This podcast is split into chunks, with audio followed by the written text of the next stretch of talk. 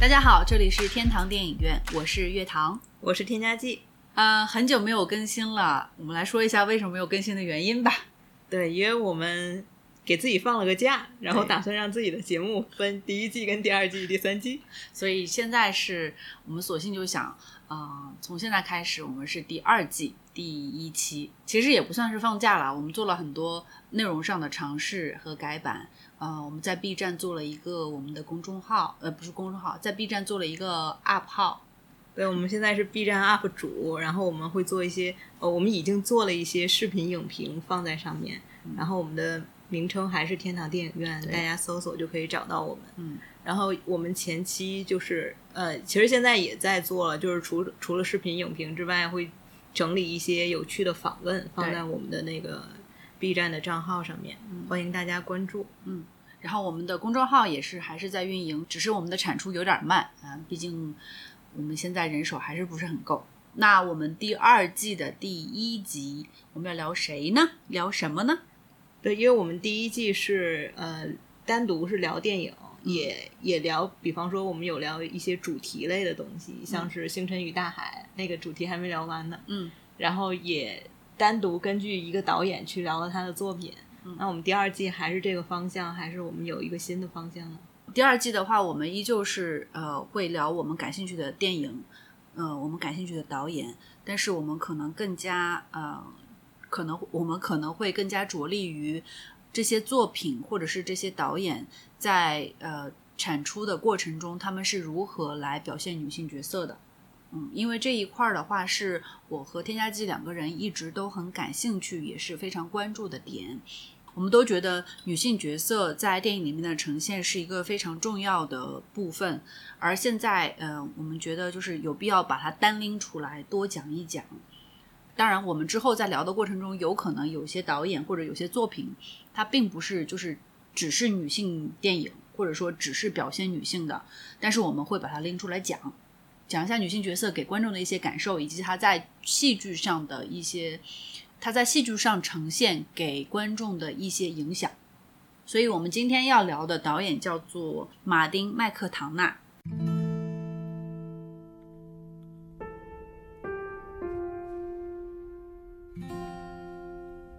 好，这个导演就是到目前为止只有三部作品，三三部导演作品，对，三部导演作品。嗯，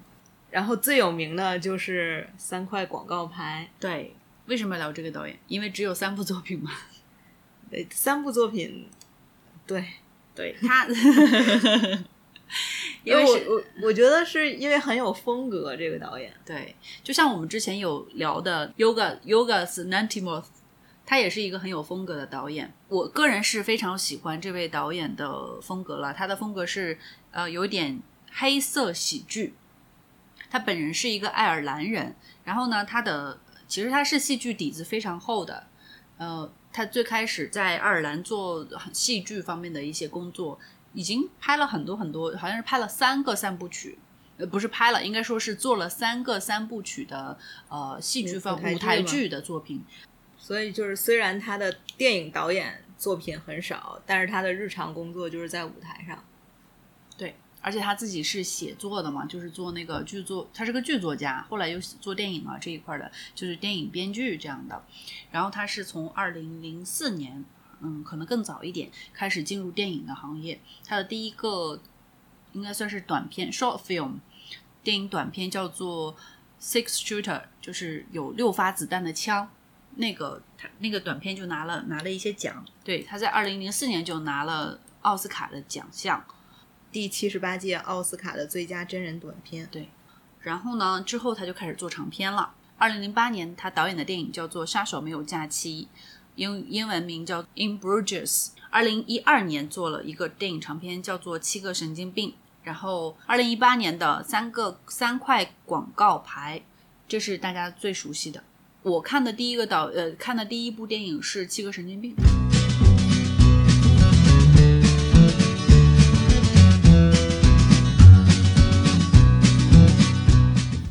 我看的也是《七个神经病》。你会喜欢吗？我当时看的非常喜欢，然后我看完了好像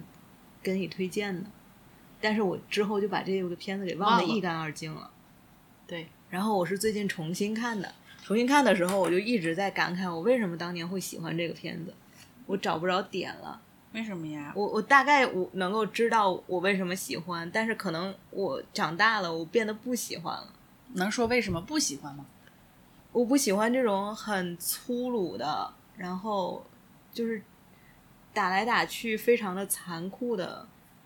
以及全都是男生在那里面就是就是自嗨那种感觉的片子，我现在已经不喜欢了。嗯，他现在确实，他这个片子，嗯，讲一下七个神经病吧。其实他就是讲一个一个哥们儿他自己要写一个剧本儿，这个剧本儿就叫《七个神经病》。然后他的一开始场出场的这些神经病的出场形式啊，包括他的很多思维逻辑方式，都是，呃，在我看来是很无厘头，有一点就是就是黑色的幽默的那种感觉的，这是我很，这是我很喜欢的一个一个点吧。就是到我第二次看，我第一次看的时候，就是看完之后我觉得挺喜欢，但是也会第一次看的时候也也忘掉了，然后到。第二次，我们最近说要重新看一下这位导演的作品的时候，去看的时候，我就觉得，哎，我还是很喜欢。虽然就是就像你说的，有那种就是几个男生在那傻不呵呵的，呃，就是怎么说嗨来嗨去的那种感觉，但是我觉得他中间的那种无厘头的感觉，就是给我的创作带来了很多灵感，就是。我本人也可能是有一种就是喜欢那种跳跃性思维的作品的人吧，所以就是觉得哎，这种这种抓不着头脑的感觉的东西，或者是其实看上去是抓不成抓不着头脑的东西，但是它其实内在有一个隐隐的东西，有隐隐的线条在牵着，会让我觉得很，他们这个作品很着迷，让我很着迷。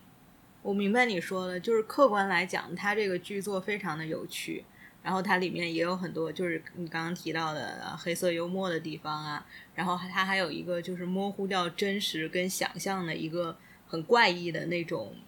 空间吧。对，就是它，你你有的时候会觉得它现在的剧情是这个主角 Marty 他写的剧本里面的，对。但是有的时候又是真实的发生在他们生活当中的，对。所以这个模糊的感觉特别有意思，对。然后就像还有他们中间的那个故事，就是抹脖子的那个那个故事，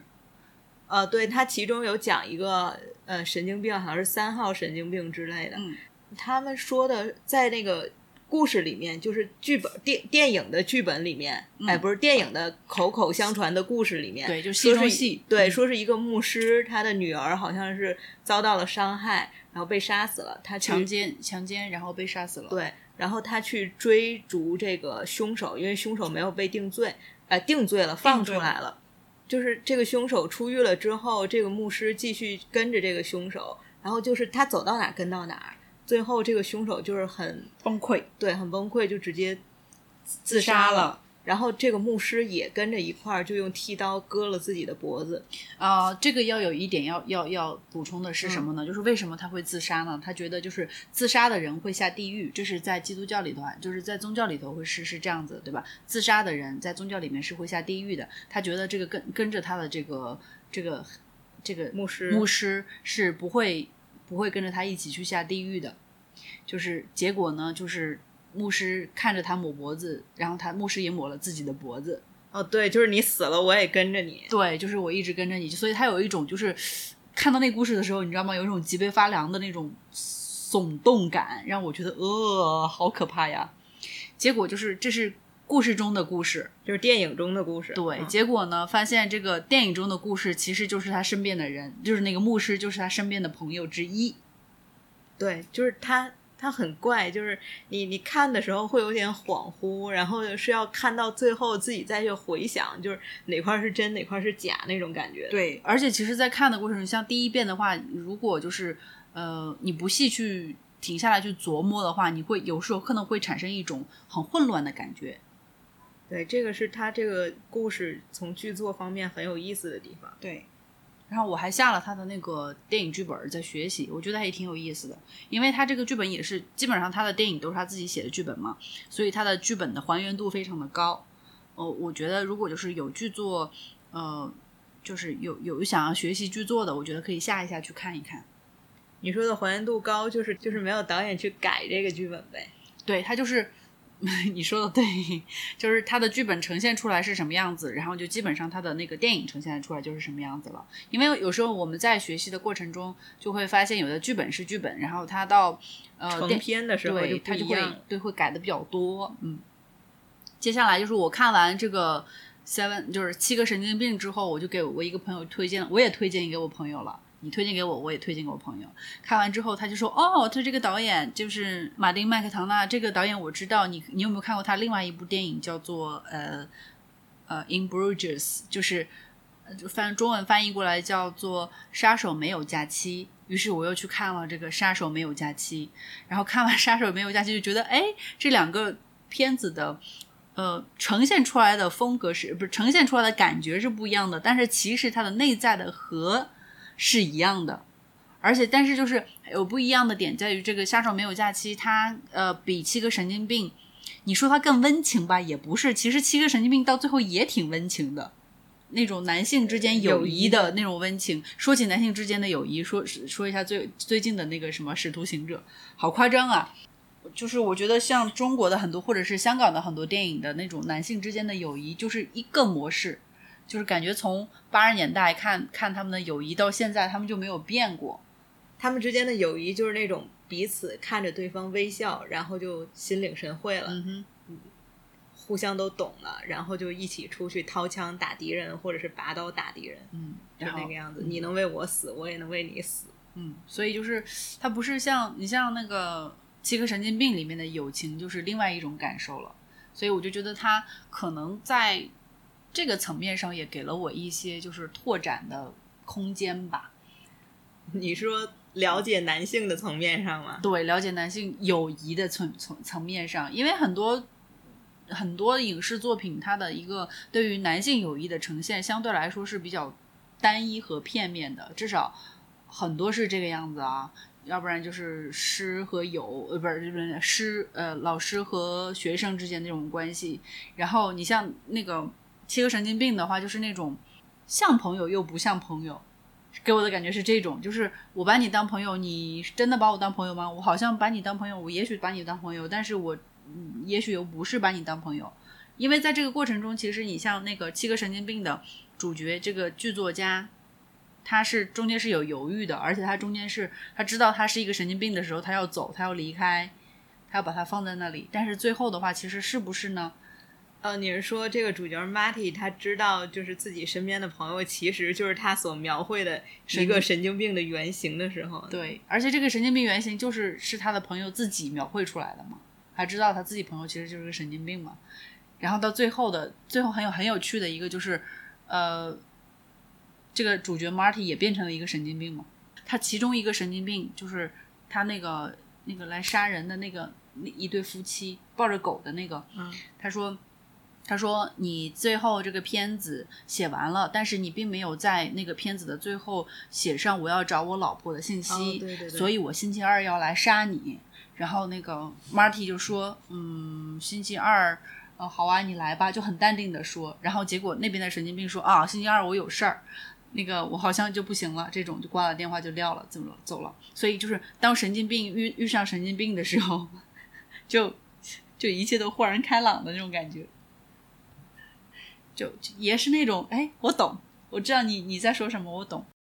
说了，但是他们每个电影，因为我看的时间点不大一样，再加上每个电影给我的心理的触动可能也不大一样。你像，嗯、《七个神经病》，我看的时候，我比较喜欢的是它的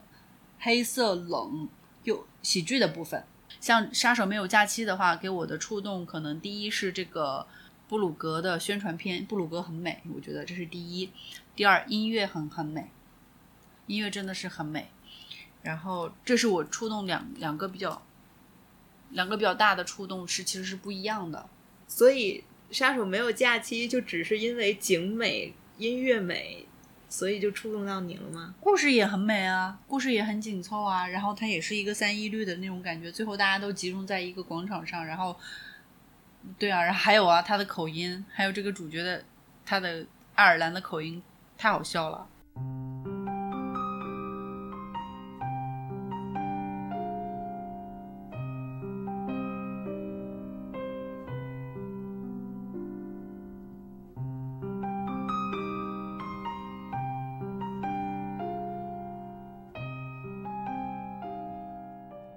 杀手没有假期。他这个故事是说两个杀手，他们去度假了。对，嗯，虽然他叫美，就是。这个翻译中文翻译的名字挺有意思的，叫没有假期。结果一上来就是这个主角瑞和他的搭档 Ken，他们两个就去了这个布鲁格这个地方度假。但其实随着剧情的进展，为什么他们会来这个地方呢？是因为这个瑞他在执行任务的时候犯了一个错误，对，然后他。他们杀手也是有原则和底线的，对然后这个错误就是触碰触碰了他们的底线，所以他的老板 Harry 就想说，那个让他去一个风景秀丽的地方歇几天，然后好等死。对他其实是是这样子，是那个 Ray 在执行任务的过程中错手杀，就是呃失手杀了一个小孩儿小男孩儿，这件事情对他的那个精神创伤比较大，所以这个他的老板让他们俩一起去度假。对，就是按照他老板 Harry 的计划，就是让这个 Ken 去杀他。但是这个 Ken 就是我们讲了，他他他有男性的友谊在嘛，对就是他决定，他觉得这个瑞还年纪比自己轻好几十年，然后人生才刚刚开始，他不，而且这个瑞他也因为自己错手杀了小孩，自己特别难过，很崩溃，所以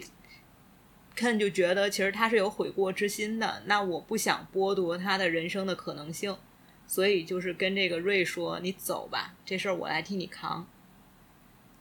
然后结果瑞真的是走了。这个电影最有意思的是，就是它前面有很多呃，就是一闪也不是一闪而过，就是呃，我可能吃个饭，然后有一些配角的互动的戏，或者是我走在街上有一些跟配角互动的戏，你可能觉得就是一场结束了。然后，但是他在后面这些前面的出现这些配角都影响了这个主角他的一些行动，就是本来瑞要走，结果就是因为前面某一场戏的一个配角他就没走成，对，所以呢，最后他们就是呃，瑞没走成，留在了布鲁格，然后他的老板哈瑞还来了，就是要追杀他，然后 Ken 又想着那个什么，我已经把瑞放走了，所以这件事我来扛，但是没有想到最后大家又聚在了一起。对，就是刚刚乐堂讲的，就是一个三一律很有趣的应用在这个电影里面。嗯对，反正最后就是要说 ending 吗？我觉得 ending 大家去看吧，因为这个电影特别有意思的就是它一点点铺的这种就小线索，对，它不是一个悬疑剧，但是它每一个情节都好像是那种草绳灰线一样，会影响到它最后的这个结尾。然后你你看到最后就会觉得我靠，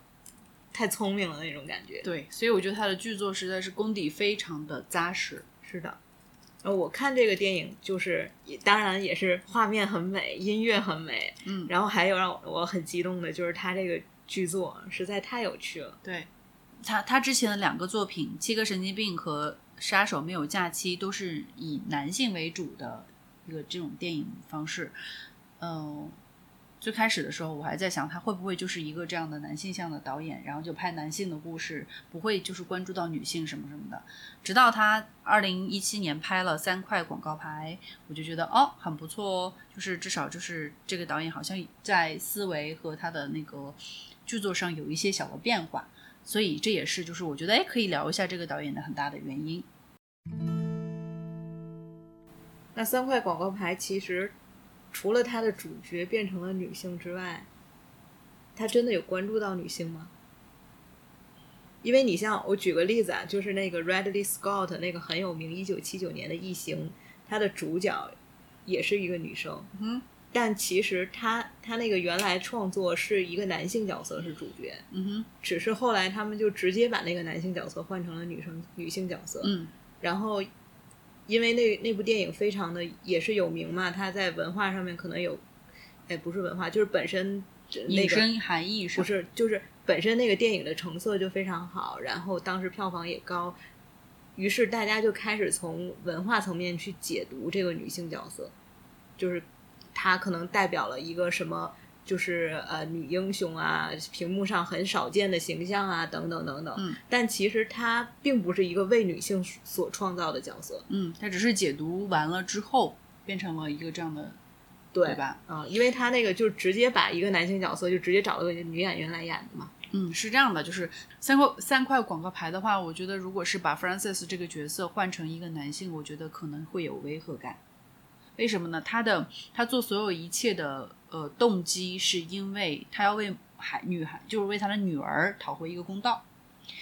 呃，如果就是换成一个父亲去做这个事情，我不是说不可能，但是可能就是有有一点点不大一样。为什么父亲也可以为我的女儿讨回公道啊？还是说你觉得如果是父亲，可能就直接去打那些人了？有可能，因为就是就是他，你想他为什么要用一个女性来呈现这个？女性的感同身受更加强烈一些吗？然后他他，我觉得他用女性来来来捍卫女性的一些怎么说权益也好，或者说是你就是那种感觉。你像他用一个女性跟他那个警长是个男性，对不对？对，他这是一种就是其实是那种势力上不均衡的较量，所以我觉得他是有一定的女性意义在里头的。就比如说我我我是打不过你的。我从就是你，你是你是有你还有枪，对吧？我只能靠三个广告广告牌来发泄，或者说是不是发泄，就是来表达我心里的怨，或者是表达我心里的不满。就是你你到底凶手找到了没有？你为什么你干了什么事儿？你怎么现在还没有给我找到凶手？我女儿就是这样死去了。你想想，你想象一下，如果他是一个把这个母亲换成了父亲，我不是说没有没有那个。不是说不可能，而是我觉得戏剧张力会比这个女性角色要弱一很多，给人的感觉是这样的啊。我我至少我自己个人感觉是这样。嗯，我明白你刚刚说的那个，就是一个警长是男性和一个弱女子那种对立感，确实是比较强一些。嗯，然后再加上你像他的行进的过程中，他自己就是呃有被打了呀，或者说是被被威胁了等等等等的，然后但是他一直都没有。没有放弃嘛，所以就是我觉得这样的一个角色的存在，对于女性的怎么说，就是为自己权益的抗争是有有怎么说促进作用的，它是能够鼓舞鼓舞到这些女性女性的，就是说我可以为我自己的一些我想要申诉的东西，我可以去努力。我觉得它是是有这样的一个呃，这是我可以算是我的自己的解读吧。我觉得它有这样的一个作用在。从电影的本身来讲，它的精彩之处在什么地方？毕竟它现在也是豆瓣 Top 两百五排名一百六十几的一个作品。首先，我觉得就是就是他给我的感受，最开始的感受是心理震撼，就是这个女生为了争取这样的权益，一个母亲为了争取这样的权益去做的一切的努力，这是这是肯定是最大的一个感受。第二个就是他的一个怎么说呢？呃。剧作也算相当是相对来说是比较扎实的吧，对，但是它没有了像之前那两部那么有趣味的地方。对，它其实就是它这一部的变化很大，它变得更加正一些，感觉好像是在讲一个呃一个剧情的故事，而不是就是一个就是有有个人风格的那种黑色喜剧的东西。而且它其实也不能算是个喜剧了，这个压根就不是一个喜剧了。他就是在讲，好像就是在讲一个事情，就讲人世间的这一件事情，这件事情给他造成的影响，以及他的一些行为和动作。这所以剧作上的话，我觉得他的拍摄啊，呃，我觉得拍的也挺好，拍的很好看。然后这个的话就是技术上的一些一些一些操作了。然后再有就是音乐了，我觉我对他音乐就是嗯印象挺深刻的，感觉挺好的。他的他的作曲就是那个。马丁麦克唐纳的作曲好像是同一个人，对不对？对他电影的音乐都是卡特·波维尔做的。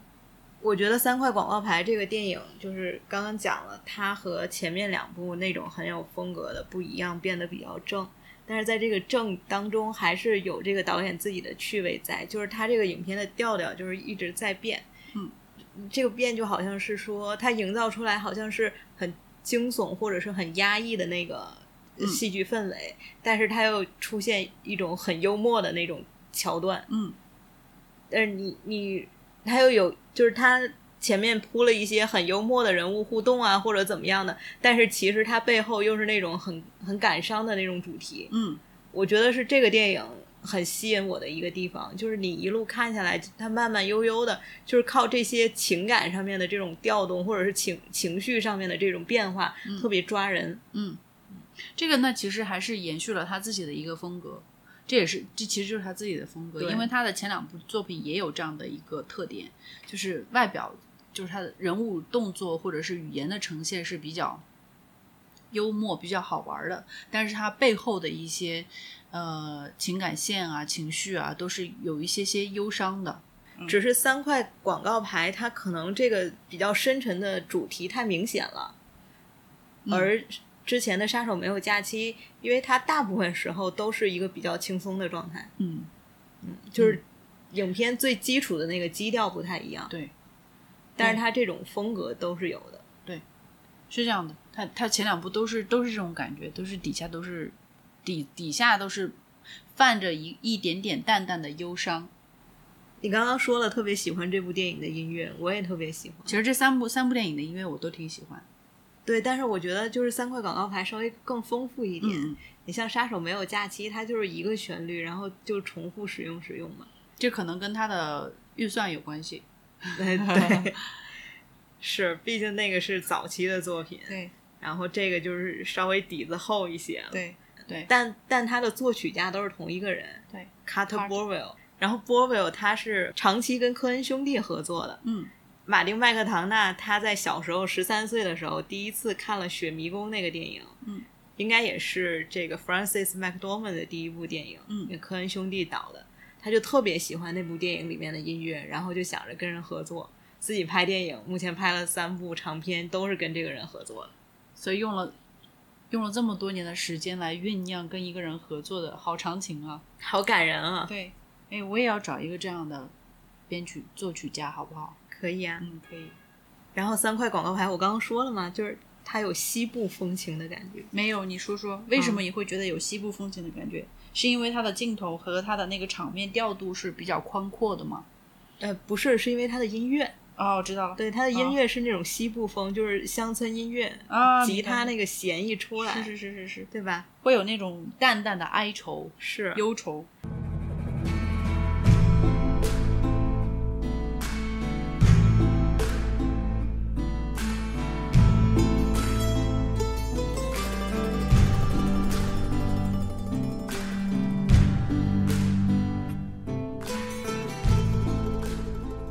然后它很有趣的是，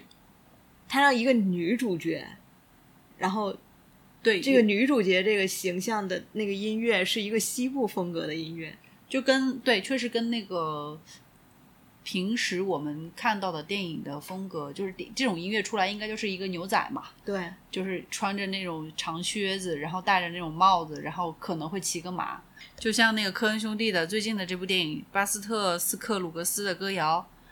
最开始一一上来的那个那个感觉。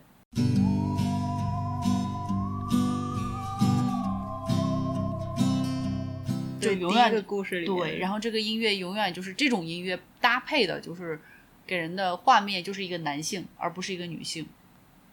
就这这种搭配挺有意思的，也算是一种颠覆吧。对，而且应该也是衬托了这个女生就是那种不服输的那种形象。对，而且我觉得他这个选角很有意思。当然，那个马丁麦克唐纳他很喜欢 Francis McDormand，但但我觉得 Francis 他有一个人物气质，就是你看他在演这个角色的时候那种很大佬的感觉，他有比比较男性。他有一种男性，哎，哎，你你先听我讲，然后你再说。就是他有一种那种有点粗的粗的那种感觉，很粗啊，他不是很不是很细致的那种。对，但其实她又有那种，嗯，就可能跟她的长相有关，她是那种很温柔、好看的那种女性的样子。嗯，所以我觉得，嗯，就是她这个角色出来，嗯，虽然就是那种底层人民有很粗野的那那种气质在，但是她又有那种女性的温婉的感觉。这个是我看完这种这个电影的感受，因为你像有的时候，呃，比方说女演员去塑造一些很强悍的女性角色的时候，她可能就是完全只展现粗野的那一面。你像赛龙演的那个女魔头，她就是首先她化妆化的比较粗犷一些，然后她整个动作的感觉就非常的男性化，嗯，包括像她在那个《疯狂麦克斯》里面，对对，那个也是很男性化。我刚刚就想到了《疯狂麦克斯》。对，就是虽然大家都知道赛龙非常的美丽，美对，但是她就是有的时候会性塑造强悍女性角色的时候，就会好像只保留男性化的那一面。对这样的话，其实你这样子说的话，Francis 这个角色的话，它相对来说更立体一些。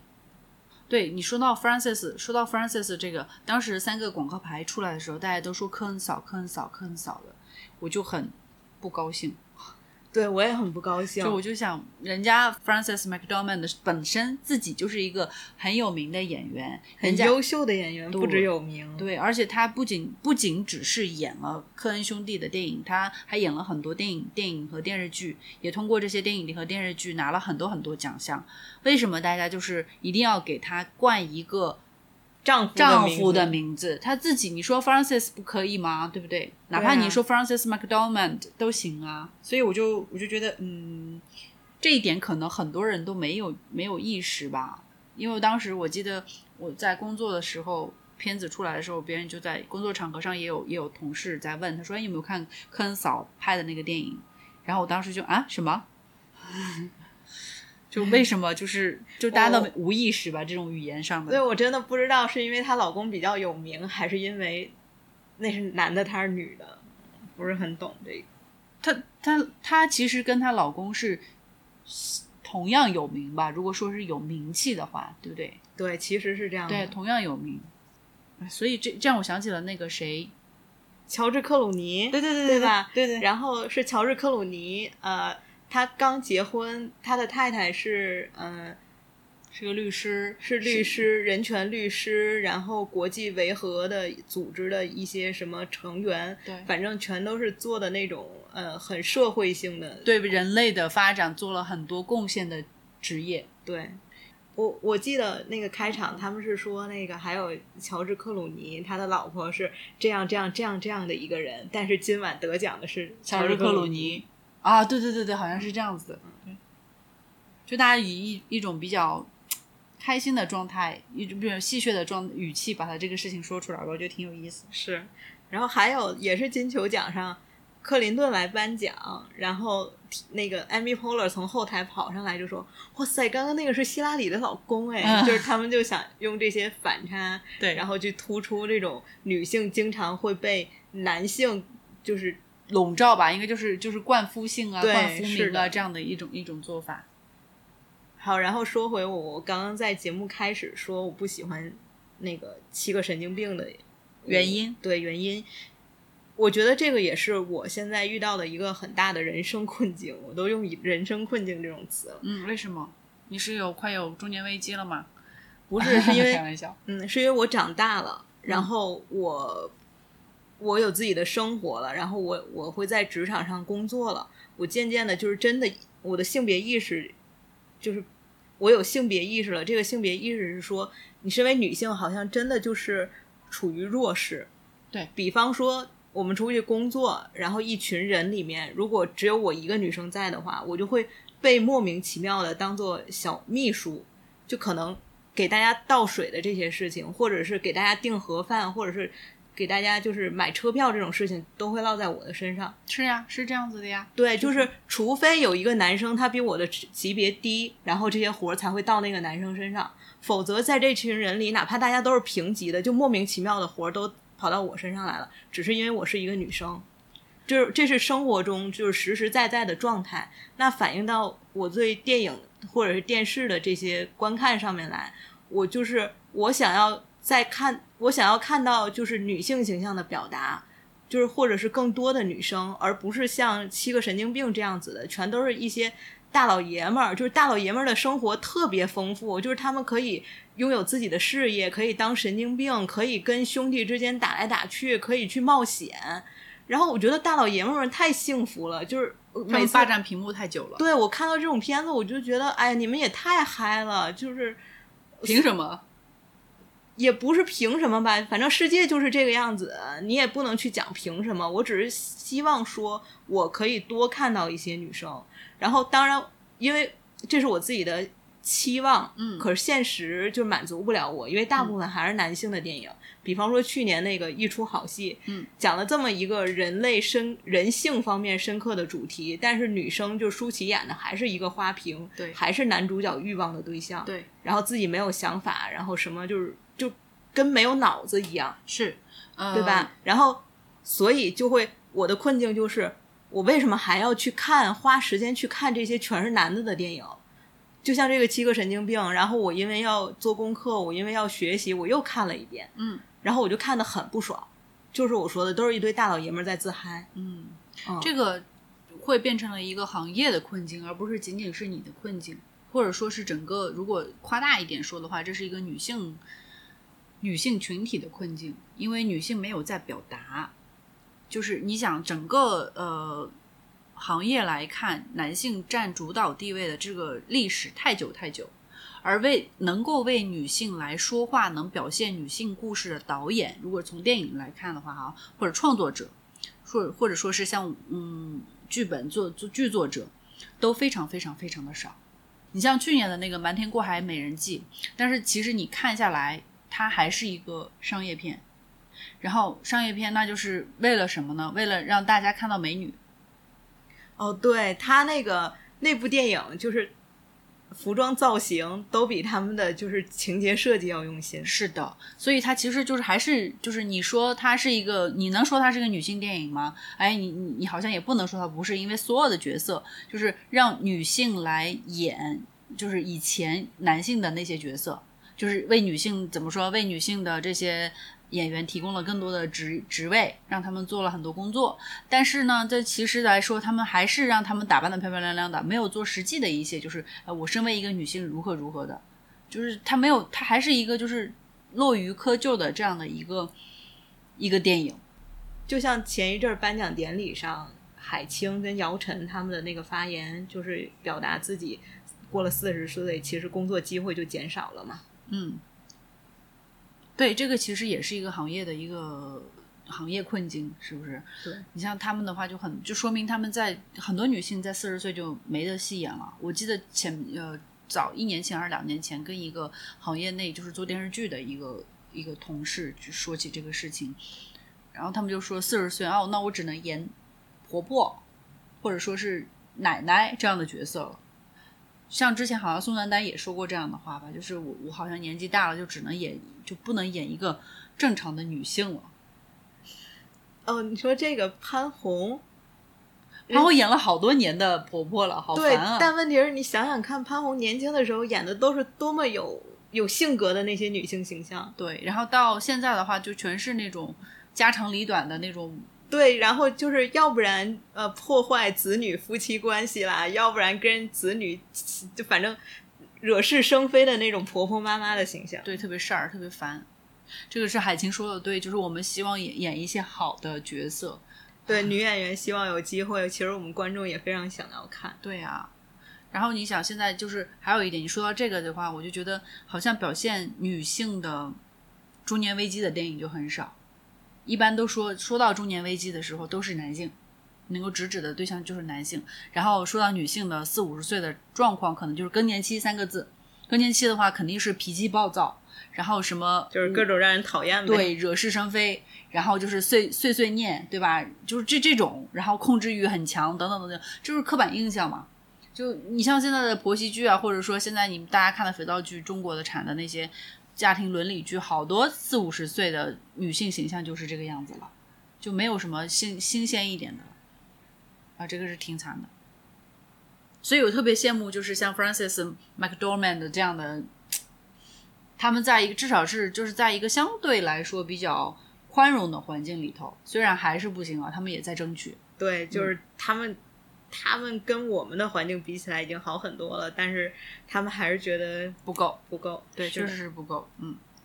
所以这也是我们第二季给自己节目定主题的一个原因吧，就是希望能够在现有的作品当中去更关注女性的存在状态。一是关注其实我们现实的生活中的女性女演员啊，或者说呃，就是这个行业存在的这样的一个状态；另外一个就是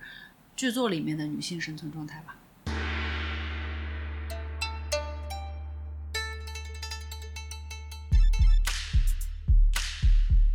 好，感谢大家的收听，我们天堂又回来了。对，粗略的做了一期，希望大家喜欢。然后对，然后大家可以接着就关注我们，我们不会这么长时间不更新了。对对，我们会继续的。哦，对，大家就就可以关注这个播客，可以关注微信，可以关注，还有就是 B 站的账号也可以关注。谢谢大家。哎，感谢大家的收听，再见，再见。